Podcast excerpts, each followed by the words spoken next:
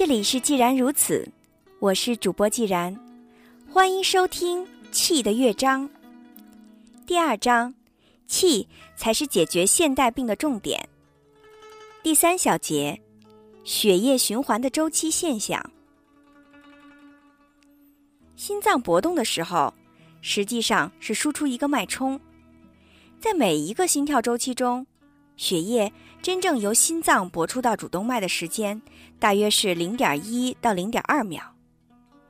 仔细的分析一下这个脉冲，它是各个经络的频率都有，也就是各个谐波都有，只是比重不同。这是频谱分析的基本结论。而调整心脏基本搏动，就可以调整各个频率的分量组成。在心脏搏动血液进入我们主动脉时。主动脉内的低血压为舒张压，换句话说，心脏内的血压是零到一百二十毫米汞柱。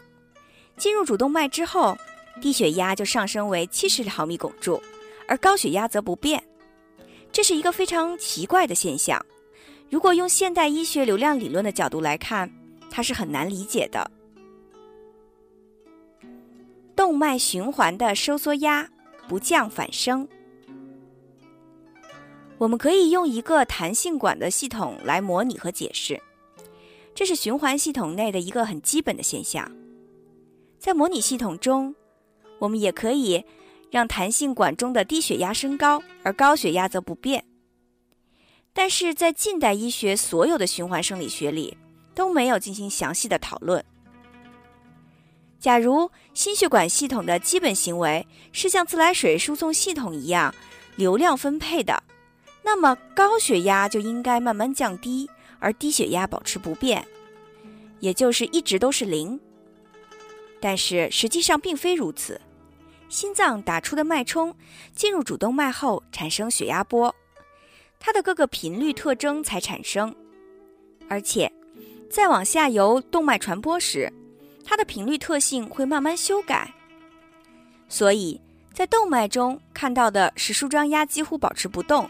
而收缩压不但没有降低，反而会慢慢升高。那为什么会如此呢？这也是发展一个循环理论所必须要去解释的问题。血管粗细不影响舒张压升高。假如血液的传送就像自来水一样，是一个流量分配系统，那么粗的管子血压就降得慢一些，细的管子阻力大。血压就降得快一些，粗的管子内的液体流动比较容易，所以血压降得比较慢；细的管子里液体比较不容易流动，所以血压降得比较快。但是低的血压会不会升高呢？假如你是以压力只是为了让液体流动通过管子的概念来看，对于上述现象不会有新的发现。如果要用一个物理模型来描述循环系统，那就必须要能解决这些所有的问题。右心房心室也影响动脉血压波。心房和心室之间是由瓣膜隔开的，而左右心之间又是由心脏间隔和肺循环隔开。主动脉内血压波只有在动脉瓣打开的时候才会受到左心室的影响，所以动脉血压波基本上并不直接受到右心室和心房的影响。但是右心室的血压波会影响到脏肺的血流量，进而影响到氧气的交换效率。而右心室的血流量与流进左心室的流量是一致的，所以。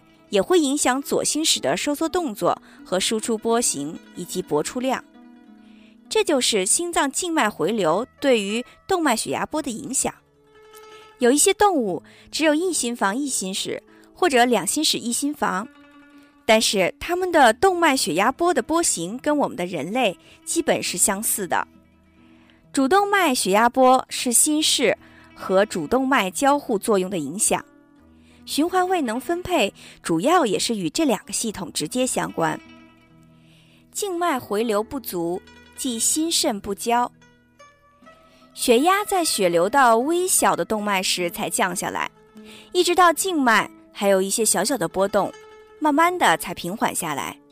所以，静脉血回流的作用力主要是靠肌肉的运动，由瓣膜引导回右心房。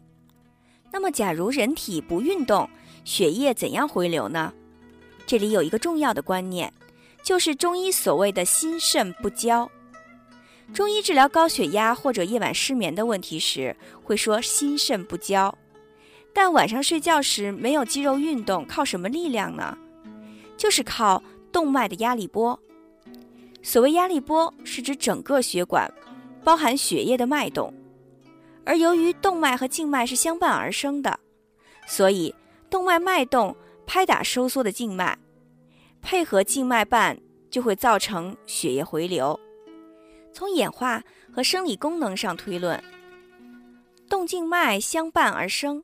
除了促进静脉回流之外，体表侧是极低血压的静脉，也有保护内侧极高血压的动脉的作用，降低受伤大出血的危险性。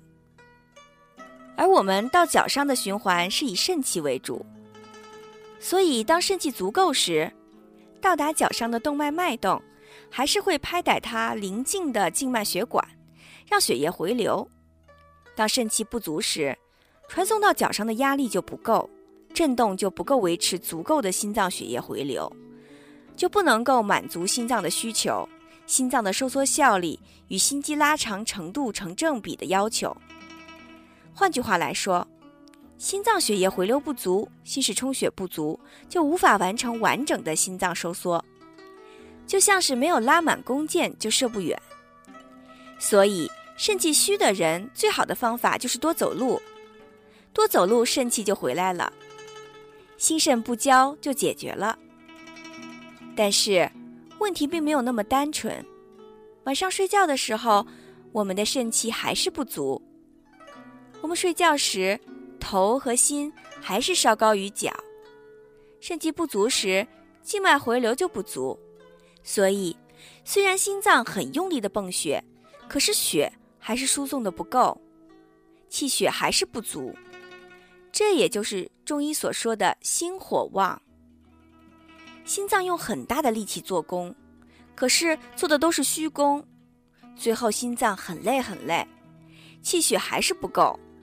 这时候就必须肾水来救。我们老祖先所讲的中医都有深层的生理学上的意义。事实上，中医对循环系统的了解远远超过现代的生理学。血压波形与共振能量匹配，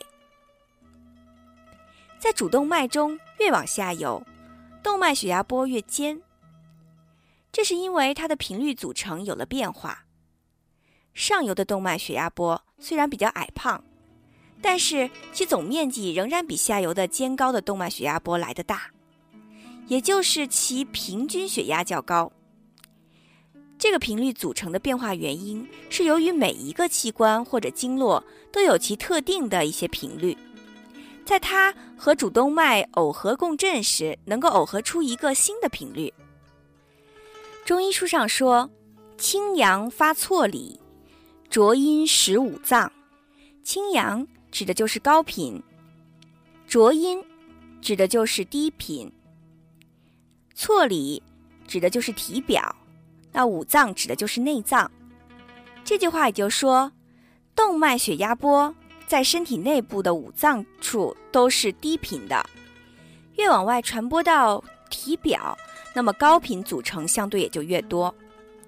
在体表的都是七经八脉，属于三焦经，整个错里都是一个共鸣腔，都是高频的共振波，走内脏的小血管。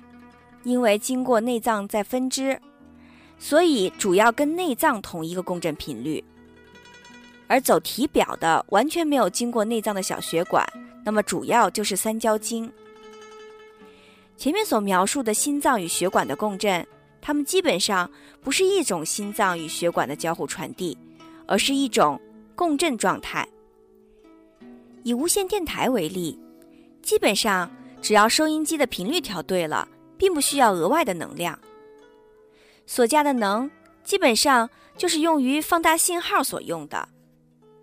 同样，当心脏把能量传递到器官的时候，器官本身就能够接受到共振能量，并不需要额外的能量来克服血管或者其他非共振部位的阻力。换句话说，器官内需要的能量，主要是葡萄糖氧化所产生的能量，用来维持细胞膜电位，也就维持了血管的弹性特征。在心脏收缩产生的波动传递到了下一个器官时，它只要匹配这个共振的频率，就可以接收这个波动的能量。在接收能量的过程中，只有心脏产生波动的能量，器官只要接受就好了。所以，心脏是做工的器官，在心肾不交时，心脏因为过度的做工，所以就会心慌慌的。循环的输出效率，除了供血因为负担增加而造成的心脏供应必须增加的循环系统问题之外，还有一个效率层面的问题。我们仍旧以发电系统为例，电厂发的电有多少比例能送到用户呢？不知道大家是否有概念？目前所知所用掉的电和发出的电的比例。大约是百分之三十七到百分之三十八，这是不是浪费很多？交流电理论上最高的传输值才是百分之五十。同理，心脏产生的能量是否能够有效的传送到全身，是另一个循环问题的重点。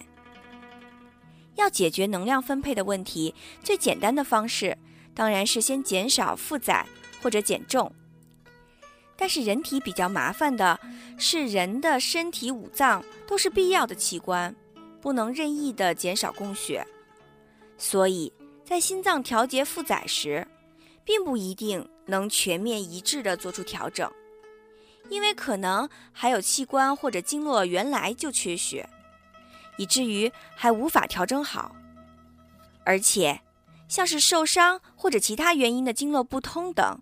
真正在传输效率或者传输系统上的问题，未必减重就能够改善。若是有某一种器官或者经络的问题需要心脏去调整，对于心脏来说，那就是很累的工作，因为这和它正常的动作模式差异很大，等于用比较差的效率在工作。对于这样的疾病状态，比较好的方式就是去改善传输系统的问题。也就是治好经络上的障碍，为伤处做康复治疗或者打通经络。今天的内容就分享到这里，不知道大家还记不记得在第一章结束的时候我们提出的那七个问题？在下一小节中，我们就尝试用共振的观点来回答一下第一章末节有关循环的几个问题，敬请关注。我是既然，这里是既然如此。感谢大家收听，再见。